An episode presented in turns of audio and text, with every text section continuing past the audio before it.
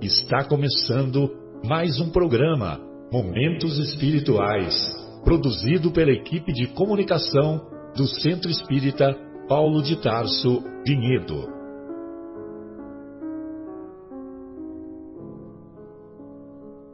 Se guardas contigo o estigma do sofrimento, indagando pela solução dos velhos problemas do ser e da dor, se percebes a nuvem que prenuncia a tormenta e o vórtice traiçoeiro das ondas em que navegas, vem conosco, estudemos a rota de nossa multimilenar romagem no tempo, para sentirmos o calor da flama de nosso próprio espírito a palpitar e morredouro na eternidade, e acendendo o lume da esperança, perceberemos juntos em exaltação de alegria que Deus, o Pai de infinita bondade, nos traçou a divina destinação para além das estrelas.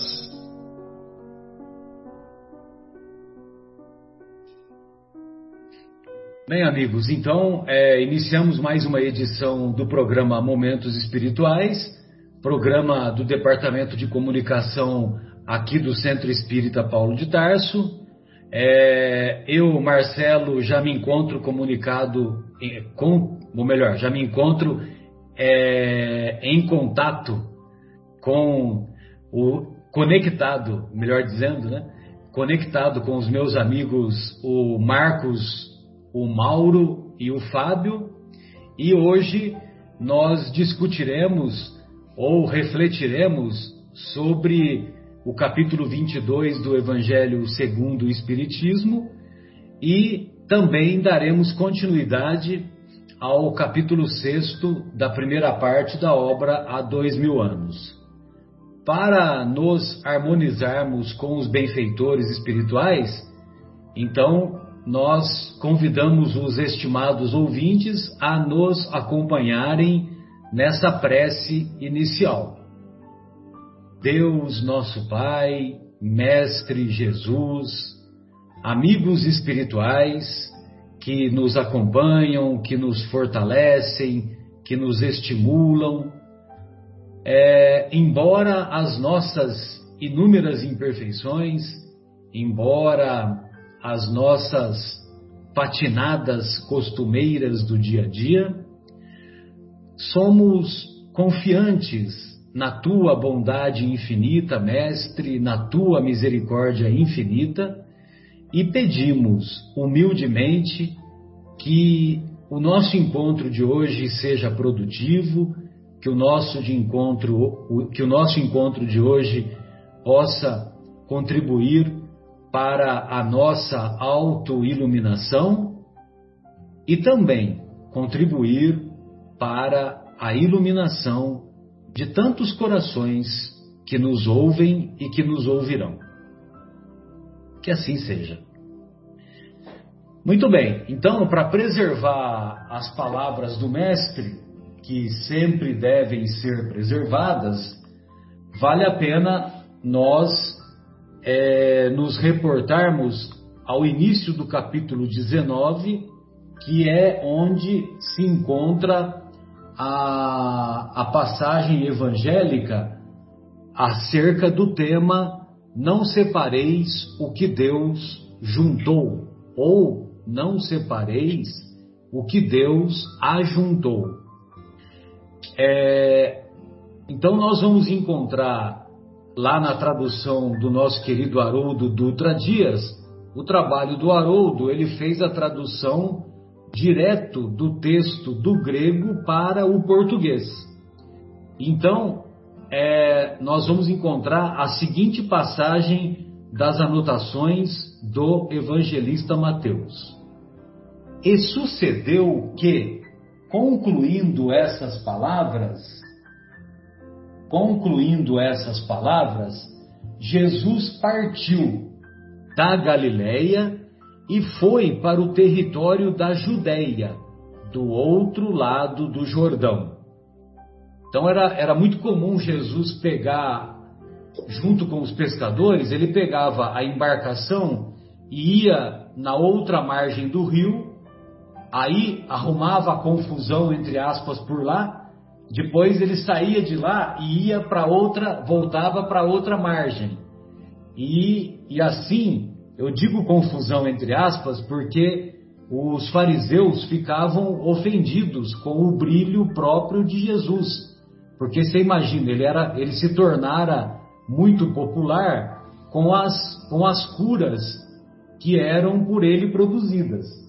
E aí, e logicamente que os fariseus de cada aldeia, é, enciumados, eles queriam arrumar um pretexto para colocar Jesus na cadeia e, e para colocar Jesus condenado à morte, como mais tarde ocorreu. Só que enquanto isso não ocorria, então Jesus ia para lá e para cá, para lá e para cá. E dessa maneira ele foi divulgando os ensinos. Muito bem. Então é, ele foi para o território da Judéia, do outro lado do rio Jordão. E seguiram-no muitas turbas e curou-as ali. Olha só, Fábio, olha só o tamanho do versículo. 19, capítulo 19, versículo 2. E seguiram-no muitas turbas, uma multidão enorme, e curou-as ali. Quer dizer, um, um, trechinho, um trechinho pequenininho, né? Aproximaram-se dele os fariseus, testando-o, dizendo se é lícito ao homem repudiar sua mulher por qualquer razão. Então, essa pergunta, ela não foi feita à toa. Na época, tinha duas correntes de interpretação, uma do Shammai e outra do Iléu. Nesse quesito aqui, a turminha do Iléu, a turminha do Iléu é, era favorável a repudiar a mulher ou a divorciar da mulher é, por qualquer motivo. Então, olha, se não deu certo, ela, a, a minha mulher não cozinha bem, ela não arruma a casa direito, ela não cuida dos animais, então, como ela não faz o serviço direito, eu não quero continuar com ela.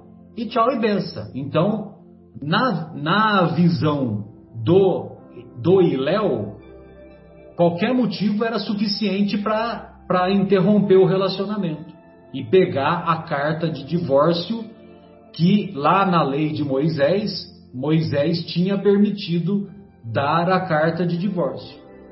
Só que a outra corrente, a corrente do Chamai, nesse quesito, era contrário. Era contrária a, a dar a carta de divórcio, a repudiar a mulher, só, é, só, só era permitido em caso de infidelidade. Então, se houvesse infidelidade conjugal, aí sim, aí o chamai, a corrente dos estudiosos lá do rabino chamai, achava que era correto dar a carta de divórcio, cada um seguiu o seu caminho. Então, foi, por esse motivo é que, é que o, os fariseus, testando-o, perguntaram se era lícito repudiar sua mulher por qualquer motivo. Em resposta, disse: Não lestes que o Criador, no princípio, os fez macho e fêmea?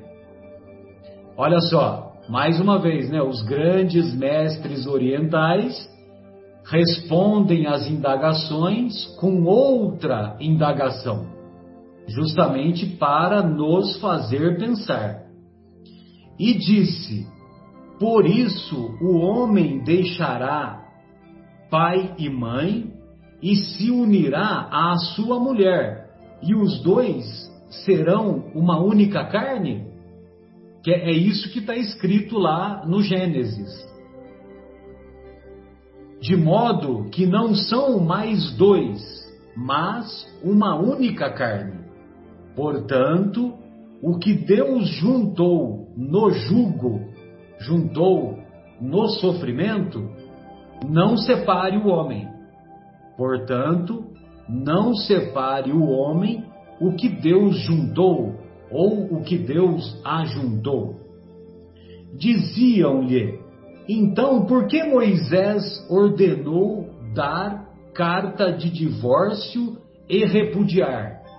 Então, veja você, né? Jesus responde, né, que não era para ser dois e uma única carne, né? E sim ser uma única carne, que deveria haver todo aquele to, todo aquele sentimento que foi é, que foi oriundo da atração entre, entre os dois seres, é, que aquele que esse sentimento ele ia ser aperfeiçoado e sendo aperfeiçoado, tendo relacionamento harmônico, então essa harmonia levaria a que não seriam dois, mas uma única carne, ou seja, a união seria tão harmônica que levaria a esse entendimento.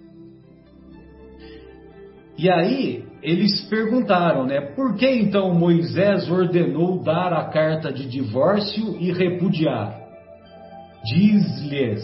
Aí Jesus respondeu: Moisés, por causa da dureza do vosso coração, vos permitiu repudiar as vossas mulheres. Entretanto, não sucedeu assim desde o princípio. Eu, porém, vos digo: quem repudiar sua mulher, a não ser por infidelidade, e se casar com outra, comete adultério. Então o mestre deixa claro que, se não for por infidelidade, que nós devemos nos esforçar para manter o relacionamento, para buscarmos a harmonia do relacionamento, para buscarmos o entendimento. Evidentemente que quando o sentimento não prevalece, quando há uma mútua falta de respeito, quando ocorre uma desarmonia generalizada, e essa desarmonia, evidentemente, descamba para é, o relacionamento, vamos dizer assim, deteriorado, evidentemente que o próprio Kardec recomenda que se evite um mal maior, uma vez que do relacionamento deteriorado pode ocorrer crimes ainda piores. Então, para que se para se evitar que isso venha a ocorrer, o divórcio é sim muitas vezes útil para que se estabeleça é, para que se estabeleça, ah, vamos dizer assim, uma paz, uma paz entre aspas, né, que não se leve, que não seja, que não tenha como como é, resultado final é, crimes que vão piorar ainda mais ah, o relacionamento na, na trajetória espiritual. Bem, amigos, então essas eram as minhas observações iniciais e nós separamos mais uma mais uma mensagem que eu gostaria de abordar um pouquinho mais adiante. Ô Marcos, eu gostaria de ouvi-lo. O que, que você separou aí para nós? Boa tarde, boa noite, amigos que irão nos, nos ouvir em outros horários. É, obrigado, Marcelo. Bom, desse capítulo, né? não separar o que Deus juntou, que é sempre polêmico, né? Falarmos a respeito, porque é, é, polêmica. É, a gente acaba não separando o divino, né? Do, das leis divinas das, das leis materiais e é importante nesse caso nessa passagem que Jesus fala, é, cita, né? é, ele tenta explicar de uma forma e dizendo naquela época, né, quando as mulheres eram consideradas é, inferiores, né, eram praticamente objetos. Você vê que só fala da mulher aqui, porque a mulher, porque ela, é carta de disquite para ela, e se ela fez isso, se ela fez aquilo, nunca é o homem. Então é aquela época, né? que estava se passando. Mas Jesus dá uma, uma, uma, uma lição. Né? Ele, ele ali esclarece né, se o que Deus de fato juntou, ou seja, a lei divina, a lei divina que dentre muitas leis divinas tem a lei do amor, que é a, puxa, a lei maior de Deus. Se essa união foi de fato através da lei do amor real, do amor puro, né, e o homem não separaria. Inclusive, o desencarne também não, des, não, não, separa, porque essa união ela, ela é de alma, ela é espiritual, ela ocorrerá ou continuará, sobreviverá. A gente vê muitas obras é, mediúnicas, né, dos espíritos passando as mensagens, onde um espírito reencarna junto com o outro, não importa se é esposa, se é, é mãe, é irmã, é, é, enfim, pai, mas ele quer estar próximo do outro, né, por uma união pura, que é a união do amor. Então ele vem próximo para poder ajudar, para poder é, fazer parte daquela encarnação né, no intuito de fazer o outro evoluir, né? Então sempre está por perto. A gente, nós estamos vendo aí há dois mil anos, né, o espírito de Lívia acompanhando o nosso querido Públio Lentulus, né? Ela, um espírito que provavelmente solicitou isso. Ela reencarnou na mesma época para dar continuidade, acompanhar essa, essa reencarnação. Então esta é a real, real lei divina, uma das, né? A outra é a lei da reprodução, né? porque é, um, um, o gameta masculino se unirá ao feminino, né? ao feminino e criará a renovação do planeta. Ela se dá dessa forma, né? da união entre um, um ser masculino com um ser feminino, para que a, a reprodução ocorra a renovação. Também isso é divino. Mas hoje, né, quando nós falamos de lei do amor, ela é muito mais abrangente, né? até união homoafetivas ocorrem, que onde tem, é, em muitos casos, muito mais sinceridade, muito mais amor envolvido entre dois espíritos, entre duas almas. Né? É, mas é a lei do amor, é aquele que é unido pelos laços da alma. Né? E, isso, evidente, é também moral. Né? É, agora, em contraponto a isto, tem as leis humanas. Essas são modificadas de acordo com a época, de acordo com o local, são mutáveis. Né? O que é hoje não será daqui a alguns anos, daqui a alguns séculos. Pode ser que se modifique, como aconteceu no século passado ou nos séculos é, anteriores, né? É, quando uma mulher, ou, enfim, né? É, como aí o, o, o é, é citado né, nas literaturas, ela era pega em adultério, entre aspas, né? Quem julgava isso era o próprio marido, né? Então ele falava o que quisesse, né?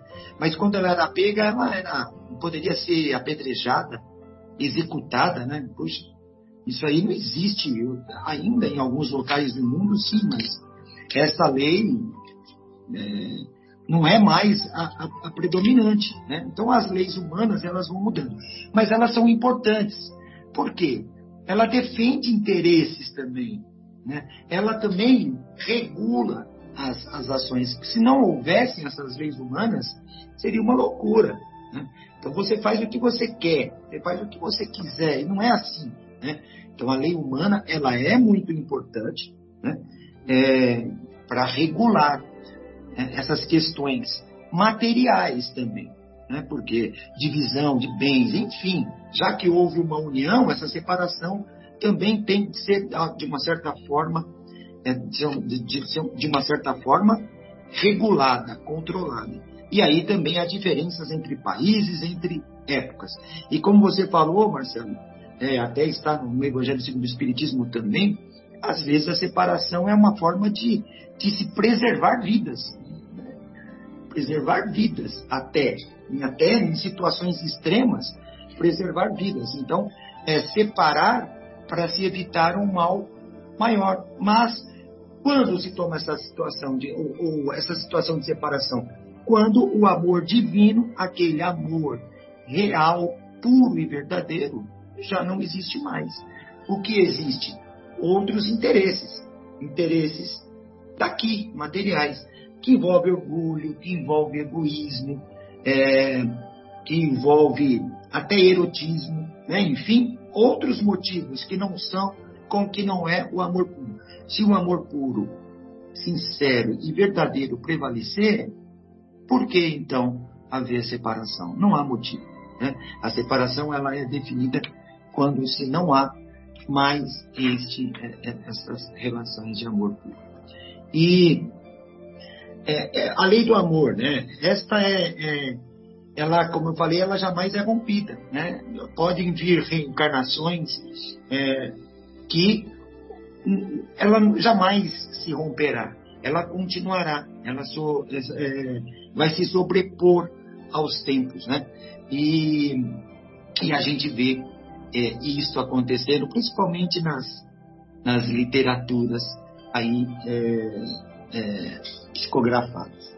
Eu queria complementar aqui, é, também falando um pouquinho, lendo né, para vocês um item aqui do Vivendo o Evangelho, né, o volume 2, do Espírito de André Luiz, é, psicografado por Antônio Baduí Filho, que é a lição 269. Isso aí, Fabinho. Se Fabinho separou a mesma que eu separei, mas eu achei tão interessante essa daqui, que se chama Casamento Responsável, e diz assim, ó. É lógico que existe amor no casamento quando marido e mulher assumem objetivos comuns. Mas há também dificuldades, cujas raízes remontam às ocorrências do passado. Desajustes, dúvidas, fracassos, tendências ressurgem nos relacionamentos atuais da mesma forma que companheiros do pretérito, comprometidos com o casal, retornam ao novo lar na condição de filhos e parentes. Olha que interessante. Por isso mesmo, a união responsável, aí o título do 269 é casamento responsável, né? Por isso mesmo, a união responsável, onde afeto e desafeto convivem, o amor se manifesta de muitas maneiras, Aí lista aqui as maneiras: respeito, educação, afinidade, harmonia, gentileza, sacrifício, renúncia, paciência, tolerância, compreensão, solidariedade, confiança, apoio, estímulo, devotamento, abnegação, e fidelidade. Esses múltiplos aspectos do amor, continuando aqui, né, André Luiz? Esses múltiplos aspectos do amor revelam na essência que cada um está capacitado a mobilizar o tanto de afeição que possui em benefício do outro. Embora as diferenças do passado, na forma de cobranças e atritos, ainda estejam presentes na relação atual nas condições evolutivas de hoje, é fantasia imaginar que, em qualquer união estável, o amor seja puro, constante e total, ainda que, essas, que, esse, que este seja o argumento para interromper o compromisso. O casamento responsável reúne o amor cultivado na esteira dos séculos e as dívidas acumuladas em vidas pretéritas, de tal modo que já é sucesso o fato de cada cônjuge, rompendo a barreira do egoísmo e do orgulho, pensar no outro tanto quanto pensa em si mesmo.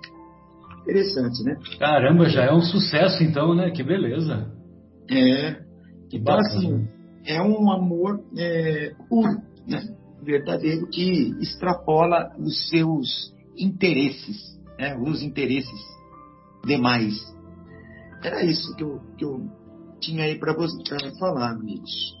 Maravilha. Ô, Fábio, o que, que você separou aí para nós? Só um pouquinho. Aqui, ó, é, no capítulo 1, versículo 27 do Gênesis, Deus criou o homem à sua imagem. A imagem de Deus, ele o criou.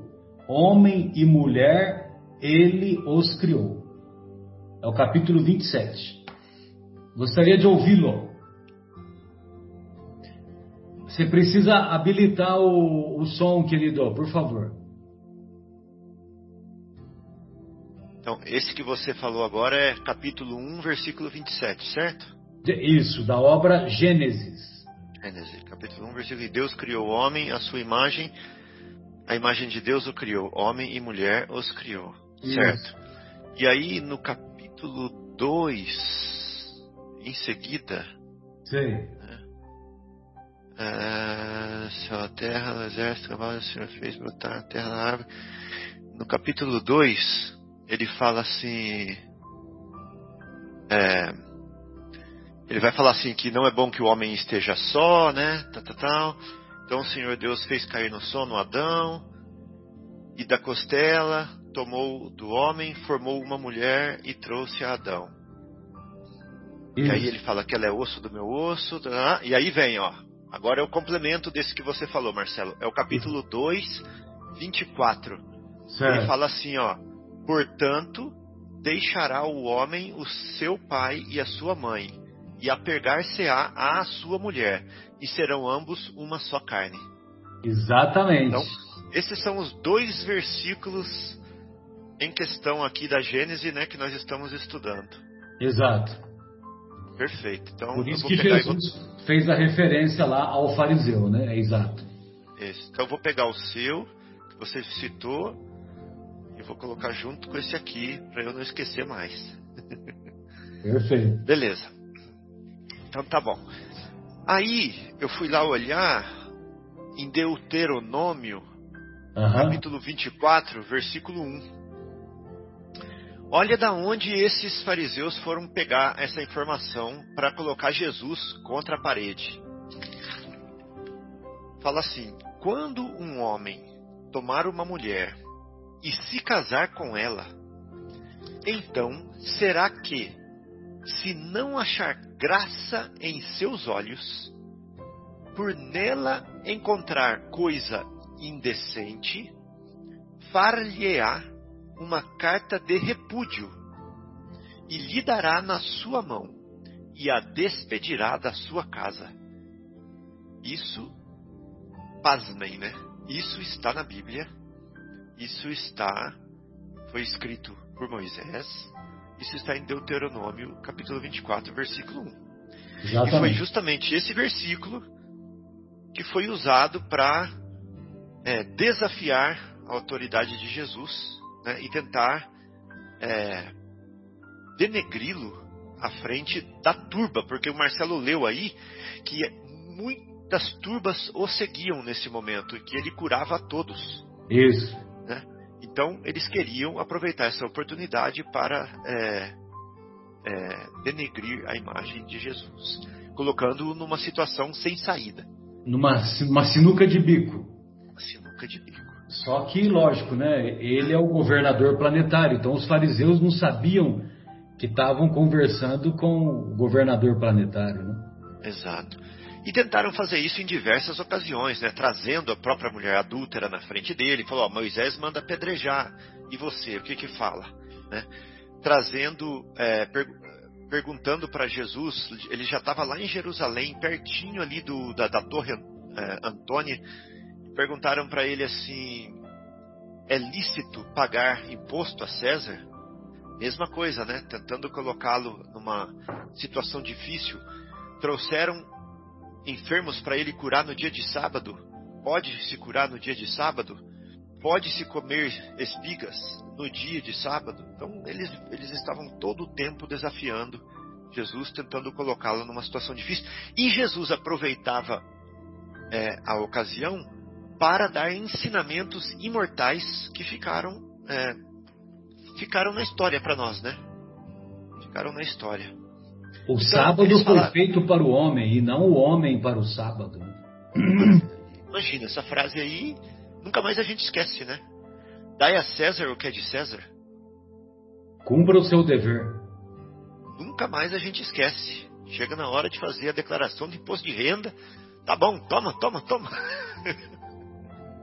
toma sua parte, César. não só aí, né? Falei isso como brincadeira.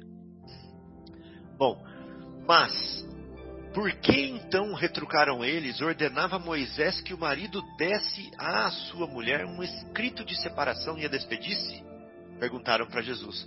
Jesus respondeu: Foi por causa da dureza do vosso coração. O que será que Jesus quis dizer com isso, gente? Foi por causa da dureza do vosso coração. É uma metáfora, né? Vamos tentar entender? Por que que, estando o coração dos homens duro, Moisés deixou eles fazerem uma coisa, entre aspas, é, reprovável. É, porque não havia tolerância, não havia capacidade de paciência, de respeito, né, de tratar com, com consideração e assim por diante. É. É um coração empedernido. É. É isso mesmo. Às vezes. Essa listinha do André Luiz. Essa listinha que você leu aí, exatamente. É cada palavrinha daquela ali dá um estudo, né? Da listinha do André Luiz. Exato. Por é lembrar e usar cada uma na hora certa. Né, Marcos? Aí a nossa, nossa, é, nossa tarefa. Então a dureza do nosso coração. Às vezes, meu filho, eu tive que negociar com ele, sabe? Vamos supor, ele não quer comer uma coisa saudável e ele está doentinho e ele precisa se alimentar.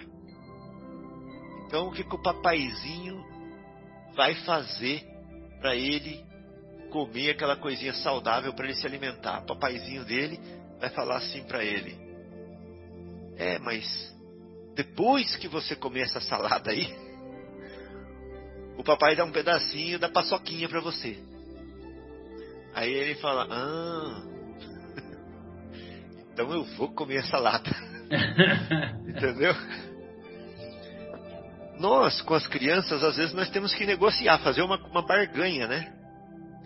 E nesse aspecto aqui, eu imagino Moisés fazendo uma barganha com o povo, para eles não fazerem coisa pior, né?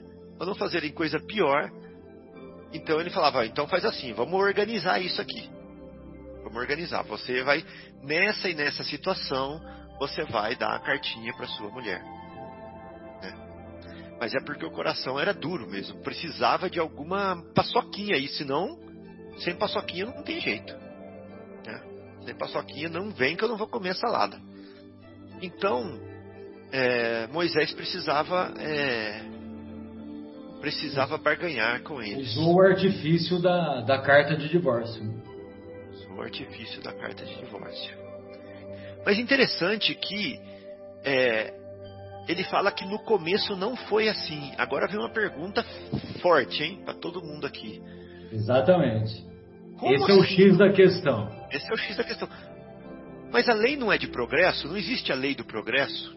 Os nossos corações não estão sempre melhorando com as vidas sucessivas e com a nossa, é, com a nossa jornada evolutiva?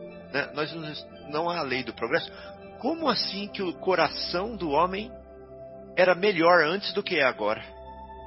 Né? Ele fala assim, mas no começo não foi assim. Ué, mas então quer dizer que o coração do homem piorou? E agora, gente? Como é que a gente sai dessa sinuca de bico? É, o, o nosso querido Fábio é que vai nos esclarecer. Quem mandou falar, né? O, o, o, emissário de Jesus, né, Mauro, né, Marcos? Quem mandou falar? Tem alguém aí que quer Quer jogar o zap aí? Eu acho que os sentimentos, na princípio, eles eram mais puros e as pessoas ainda não tinham, é, não tinham, é, não tinham se deturpado do ponto de vista no, no, seu íntimo, não tinha deturpado os ensinamentos, não tinha deturpado os sentimentos, melhor dizendo, não tinha deturpado o sentimento. O sentimento era mais puro, né, Fábio? Então, havia, havia sim uma, uma simpatia entre as pessoas, uma simpatia é, mais natural, mais genuína. E aí, com a convivência, outros interesses foram agregados e esses outros interesses é, passaram a predominar. É, você quer ver, ó, mais ou menos como até a década de 50, década de 60, era muito comum no nosso país famílias numerosas, né? sobretudo no interior do Brasil. Né? Agora, lógico, não, não havia televisão para todo mundo, não havia os confortos da vida moderna, né? vamos dizer assim. Então, havia uma, uma reciprocidade de sentimentos, vamos dizer assim, mais genuína. Né? Então, eu penso dessa maneira. Depois é que houve a deturpação dos sentimentos que, que, que você acha desse meu pensamento? Eu acho que é bem por aí, sim. É, é exatamente isso. É... Eu, eu, também acho, viu, Fabinho? Até colocar aqui. Pode, o, pode falar, Marcos. Pode falar. Um exemplo também, né? Nós que viemos do interior. É. Né? As famílias antigas da fazenda, ou daquela nossa época de infância, é, a morte separava os casais, porque eles, olha, tinham. Meu avô teve bodas de ouro e, e só se separou quando a minha, minha avó, avó desencarnou. E assim era, como o Marcelo está falando, porque as famílias eram numerosas, eram todas reunidas, não havia a, a não é que não havia informação, o nível de informação era diferente, eles viviam numa comunidade, então era diferente. Então, provavelmente, é claro, isso há mais, muito mais de dois mil anos atrás, né? É, Jesus dizia assim: olha, no princípio era assim, porque era mais simples. Agora, com as relações comerciais, enfim, o que ocorria naquela época, a coisa se deturbou. Eu não sei, também vou por esse caminho, viu? Desculpe. É isso. Desculpe. Vocês dois falaram a mesma coisa. Quer falar alguma coisa, Mauro? É, eu, eu, só complementando aí basicamente o que vocês falaram. Quando Jesus fala no princípio, imagina há quanto tempo atrás ele está falando, né? Se ele é. falou isso há dois mil anos atrás, ele está falando há três, quatro, cinco mil anos atrás. É, foi Naquela... antes de Moisés, né? Ele estava é. se referindo a antes de Moisés. Né? Então, qual era a preocupação do homem ou da mulher, do ser humano naquela época? Era em constituir a família, em cuidar dos filhos, cuidar da sua existência. Portanto, os sentimentos, não, não havia sentimento de, de ambição, de vaidade, de lucrar um em cima do outro. Então, na, naquela época, imagino eu que o sentimento, como o Marcelo disse, era um sentimento mais puro, diferentemente do que acontece nas uniões. Eu vou até dar alguns exemplos aí na minha fala. É, as uniões por interesse, por, por paixão momentânea, né? Então, quando Jesus fala no princípio, ele está falando que tudo isso naquela época não existia, né? O, a união era por amor, um amor puro, né? Então, acho que todo mundo falou é, de, de, uma forma um pouco diferente, mas a mesma coisa. Esse aí era o princípio. Certo. Eu vou colocar um novo ingrediente aí. Opa. As palavras chaves. Oi? Qual, qual que é o ingrediente? Pão de queijo? É. é é... Como é que chama mesmo? É. Fermento. Fermento, fermento. então, porque vocês falaram, as palavras que vocês usaram bastante foi simples, puro, princípio, né? Então a gente vai pôr fermento para isso aí crescer. É, o problema é o seguinte: lá no princípio, a, nós tínhamos um, um, um nível de progresso intelectual e moral né? E principalmente o progresso intelectual era muito limitado ainda. O problema é que o progresso intelectual foi se distanciando do moral. Entendeu? Com o passar do tempo. E aí que foi o problema. Lá no princípio, o intelectual e o moral eram pau a pau. É, não tinha discrepância, não tinha problema. Hoje, se você for ver qual é o problema da humanidade, por que, que nós estamos chegando num ponto crítico que a regeneração a, acaba sendo é, um processo inevitável. Porque a nossa moral está muito distante da nossa, do nosso intelectual. Então nós estamos fazendo coisas esca, escabrosas né, com o planeta e com o ser humano. Então nós estamos longe desse princípio aí já. A nossa inteligência se depurou muito, né? nós conseguimos coisas é, com o intelecto é, que são de duvidar, mas a nossa moral ficou para trás. E é aí que está o problema. Então, isso é a dureza do coração. O coração não não andou junto com é, a razão. O coração ficou duro. lá no, no orbe de capela, né, Fábio? Mas, isso, exatamente isso, interromper. É isso mesmo, nós estamos chegando no mesmo ponto. O coração ficou duro para trás. Virou sal. O coração está duro lá para trás.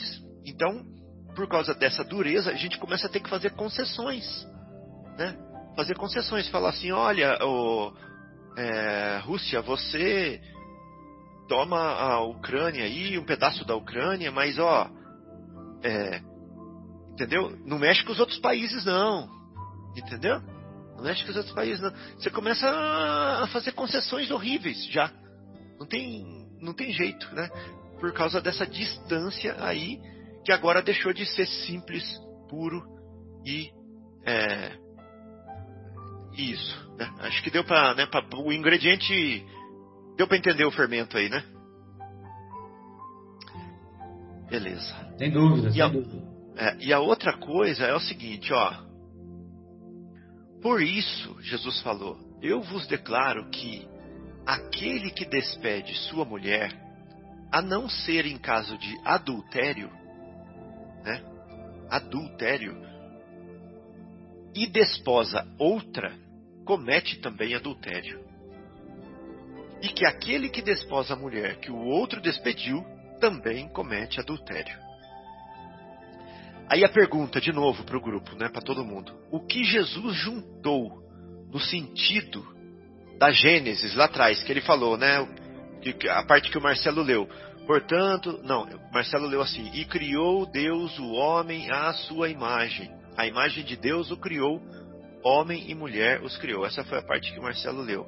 Isso. Então, é, o que Deus junto. Aí depois fala a outra parte é assim: portanto deixará o homem seu pai e sua mãe e apegar-se à sua mulher, e serão ambos uma só carne. Então a pergunta é: o que Deus juntou no sentido da Gênesis, que nós acabamos de ler, e foi é, outorgado ali por Jesus, né? Isso é o casamento lícito, isso que Jesus está falando? Né? Será que é do casamento do casamento legal ou do casamento lícito que Jesus está falando? Porque as pessoas confundem, né, Marcos? As pessoas confundem, elas falam assim: não, não, Jesus falou que casou não pode separar. É isso que, que as pessoas falam. Né? Estão falando do casamento legal, do casamento lícito. É, será que é isso que Jesus falou? Se alguém quiser falar, fique à vontade agora, senão eu vou ler o que Kardec falou, tá? Não, não, pode falar aí, tranquilo. Pode falar? Pode. Ó, Kardec falou assim, ó. No casamento, o que é de ordem divina é a união dos sexos. É disso que Jesus está falando lá na Gênesis. Jesus comentou, né? Que está escrito na Gênesis a união dos sexos é uma coisa divina. A união dos sexos. As condições que regulam essa união são de tal modo humanas. Então não é disso que Jesus está falando. Jesus está falando para corpo ou para espírito? Jesus está falando para espírito imortal, na é verdade? Exato. Então ele está falando de coisas de ordem divina, de ordem espiritual e imortal. Ele está falando da união dos sexos. Ele não está falando de leis ou de condições que regulam essa união. Isso é de ordem humana. Né? Então, se você está com uma pessoa por amor, que é uma coisa divina, né? se você está com uma pessoa é, por afinidade, por planos, por estabelecimento de planos juntos em comum, isso é divino. Isso é divino. Não importa se você está no papel, se você não está no papel, se é se foi feito dentro da igreja, se foi feito fora da igreja, né? Se foi feito com o padre ou com o pastor, isso não importa. Não importa. Jesus está falando da união entre dois sexos.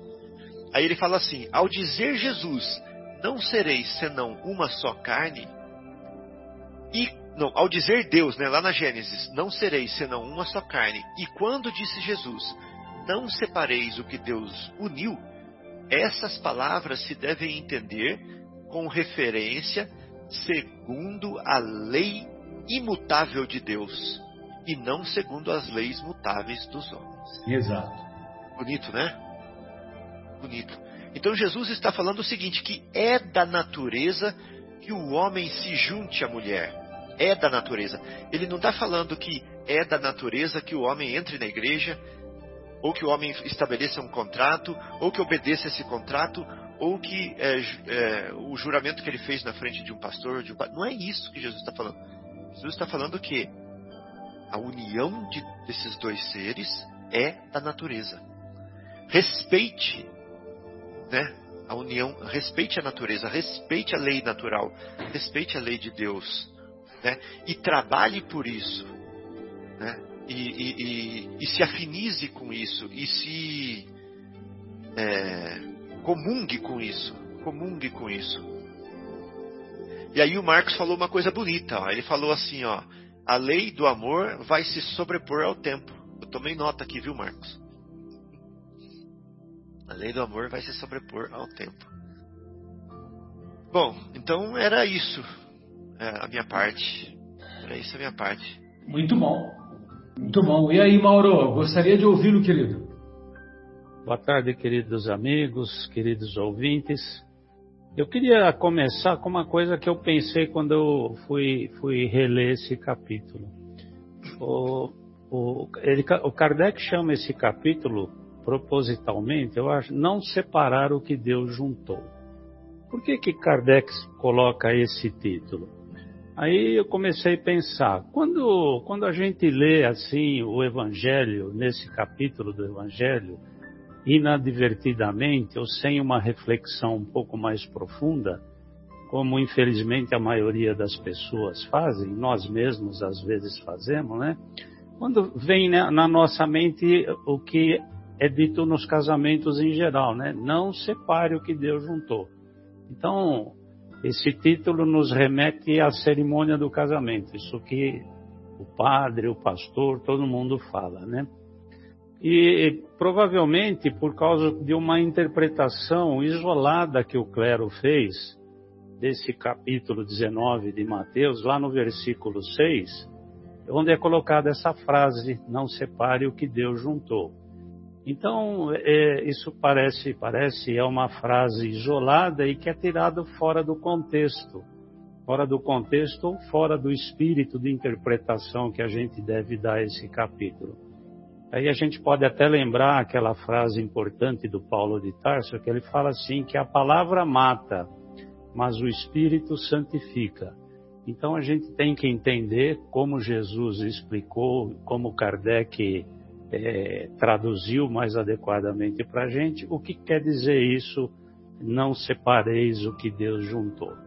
Então, voltando aí a, a, a, frase, a, a esse texto do capítulo que fala quando Jesus é interrogado pelos fariseus, aí eu vou me recorrer a uma coisa que eu vi num, num estudo da Federação Espírita Brasileira sobre, sobre esse diálogo.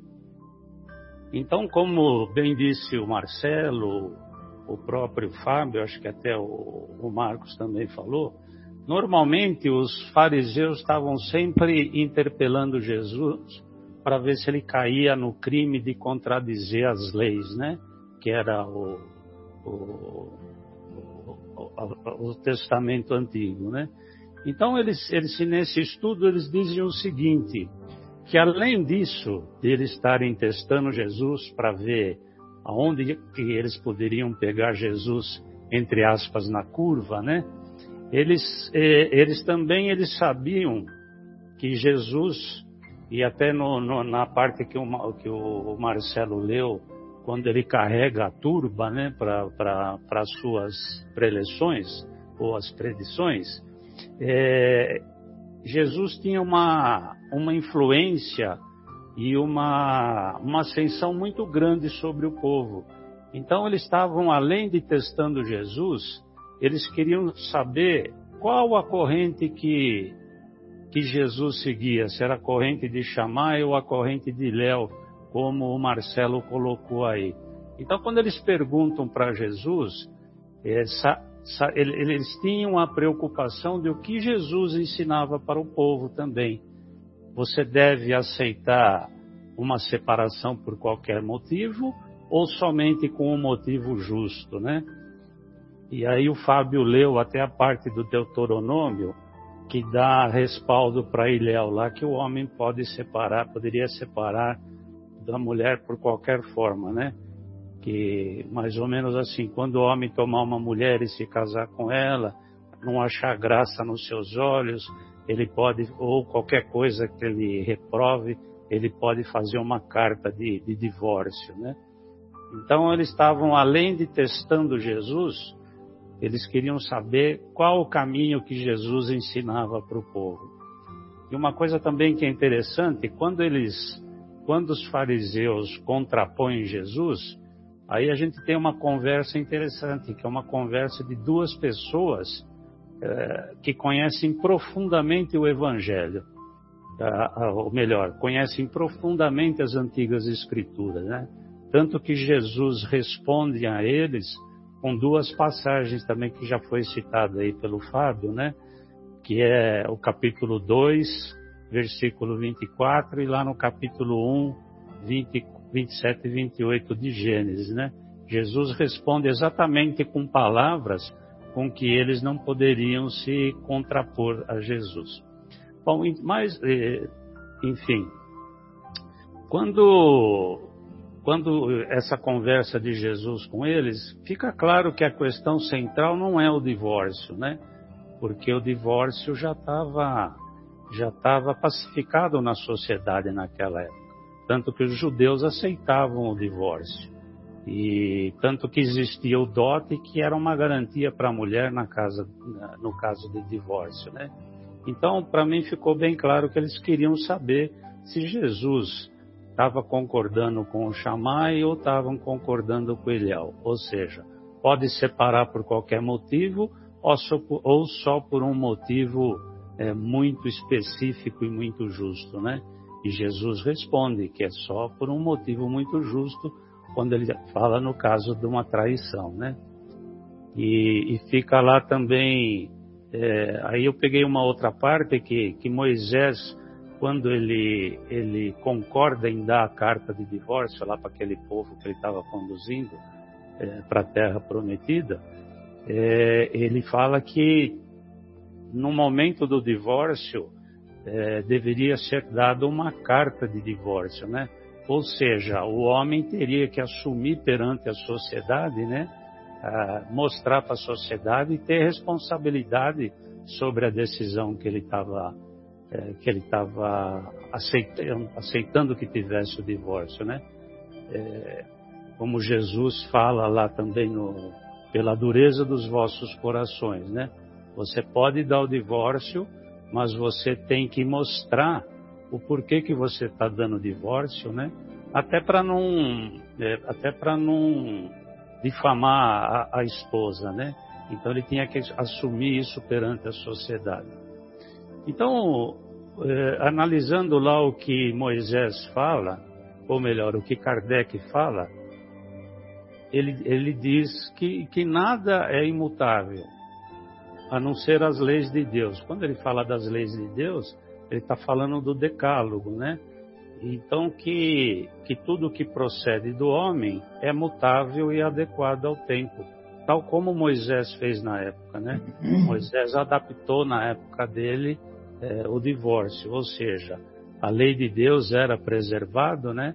Mas sobre determinadas condições ou até pela dureza dos corações, é, Moisés adaptou o divórcio ou a carta do divórcio. Então, eh, talvez eu, eu compliquei um pouco o comentário, mas eh, se a gente levar em conta tudo que Jesus falou ou tudo que Jesus fez, foi para a nossa evolução como espírito, né? Então a gente pode entender que a união de dois seres, em termos de regras que conduzem essa união, é adaptado ao tempo em que essa união ocorre no, no sentido legal, como o Kardec coloca lá nos comentários, que a união se adapta e se modifica com o decorrer do tempo. mas no sentido verdadeiro do amor, como Jesus sempre prega, né? Então, do que, que a gente está falando, né?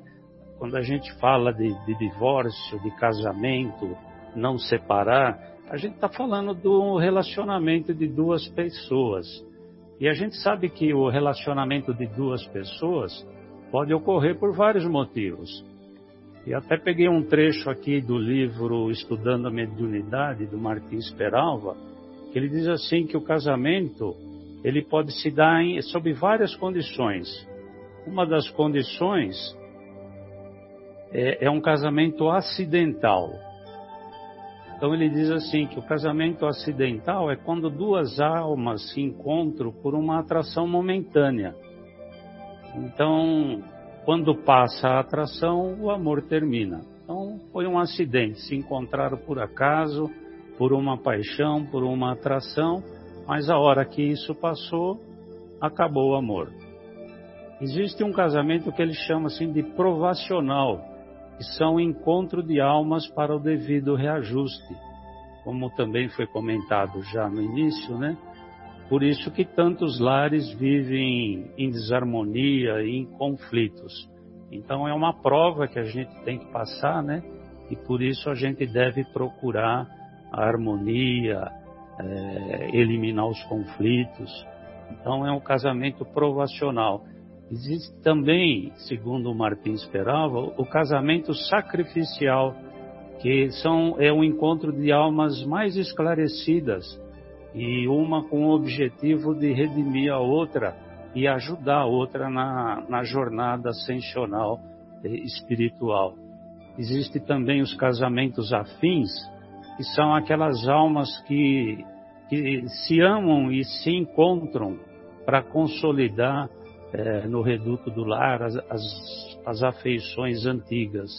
E os casamentos transcendentes, que são de almas engrandecidas no bem para realizarem juntos, é, para fazerem juntos, melhor dizendo, realizações imortais. Então, a, a, não ser no casamento acidental, que logo acaba, os demais têm uma significação planejada por Deus é, e pelo, por aqueles que programam a nossa encarnação. Ou seja, a não ser os casamentos acidentais que terminam logo, Todos os demais foram planejados no mundo espiritual. Se a gente vê que nada é por acaso, né? Então as pessoas acabam se encontrando aqui para seguir um planejamento divino, um planejamento reencarnatório.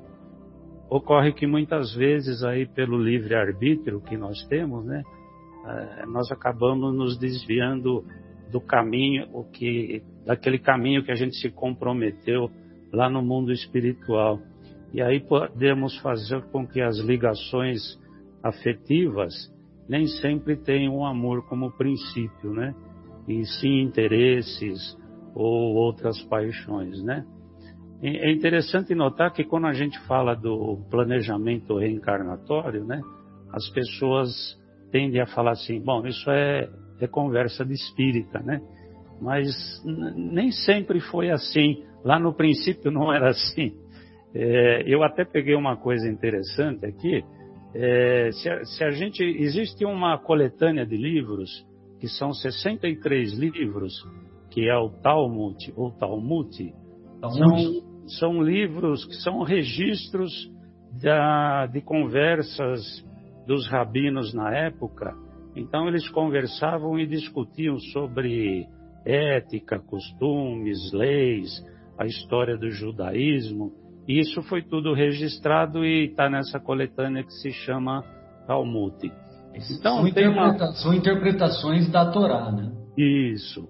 Exato. Então tem uma, tem uma coisa interessante que está num desses livros que eu peguei e, e, diz assim, num dos tratados que é chamado de Sotá ou Sota, é, ele diz assim: 40 dias antes da concepção, ou seja, quando a mulher engravida, é decretado nos céus que a filha de uma pessoa é prometido ao filho de uma outra pessoa. Então você vê que os próprios rabinos, né, naquelas conversas que eles tinham, eles já admitiam que existia um planejamento espiritual. Quando eles falam que 40 dias antes de a pessoa ser concebida, já existia um acordo nos céus para que uma filha fosse prometida ao filho de outro. Exatamente. Então, eu, eu, achei interessante colocar Essa é a isso. conclusão, né? É. Então, pra, só para finalizar, porque já foi praticamente dito tudo, né? Então, voltando aos ensinamentos de Jesus, o que, que a gente pode concluir, né? Que, que observando as leis divinas, o que, que é indissolúvel no casamento, né? Então, a gente vai perceber que a união do sexo, a partir uh, que a união dos sexos, ao, ao par da lei divina, vamos ver que o que é imutável é a lei moral, com toda, como todas as outras leis de Deus. O que não se dissolve, portanto, é o amor, como também já foi bem dito aqui. Por isso quis Deus que os, que os, que os seres se unissem não só pelos traços da carne, mas pelos, pelos laços de alma, é, enfim, pela afeição mútua dos esposos, do marido e da mulher, e que isso fosse também transmitido aos filhos. E, e, e não somente e, e, não somente no sentido de amá-los, é, aquele, aquele, aquele pensamento de amor que todo pai tem para o filho, aquela ligação amorosa, né? Mas que a gente deve é, cuidá-los na sua progressão, na sua progressão espiritual, não só na sua progressão material, né? Então essa é, é, é o laço afetivo, é o laço amoroso que Deus quer que nós tenhamos para com a nossa companheira ou eventualmente nosso companheiro, né? Então quando Jesus diz não separeis o que Deus uniu, nós temos que entender isso segundo a lei imutável de Deus, que é a lei que, que todo homem deve perseguir, que é a lei do amor. Então é, é mais ou menos esse um comentário rápido. Perfeito, maravilha. É, só queria finalizar com um breve comentário também, é, que tem um, um, um, capítulo na obra A Justi Justiça Divina, que é psicografada pelo nosso Chico, e nessa obra, nessa obra tem um capítulo que é sobre o não furtarás ou não roubarás. E, e nessa obra, o, né, nesse capítulo, o Emmanuel faz um comentário muito interessante, porque é, dentro daquilo que o Fábio nos colocou, que quando Jesus diz, né, não separeis o que Deus ajuntou, ele estava falando sobretudo para os espíritos imortais, né, que somos, todos somos espíritos imortais. Então lá nessa obra, nesse capítulo, não furtarás, o Emmanuel diz que não furtarás refere-se não apenas às questões de ordem material, mas também às questões de que nós não, de, não devemos roubar o tempo, a alegria, a harmonia, a esperança das outras pessoas. Então, quando nós é, furtamos a esperança de outras pessoas, nós também estamos é, infligindo essa lei do não furtarás.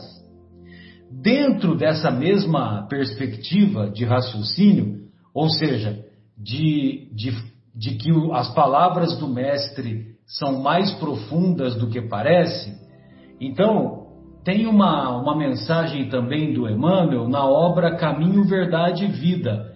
Eu até coloquei no grupo aí, depois eu gostaria que vocês é, lessem e estudassem com atenção, né? Então, nessa, nessa mensagem, é a mensagem 164, 164, Não Perturbeis, é o título. E a obra, voltamos a dizer, a dizer é, a obra é, é Caminho, Verdade e Vida. Então, ele diz o seguinte: Não separeis o que Deus ajuntou, corresponde também ao não perturbeis o que Deus harmonizou. Entende? Ou seja, nós devemos estar atentos para, é, para não não perturbar, perturbarmos a harmonia da sociedade em outros tantos, é, em outros tantos âmbitos, né? No âmbito é, da nossa convivência social, da nossa convivência com os amigos, da nossa convivência é, na escola, nas ruas e assim por diante.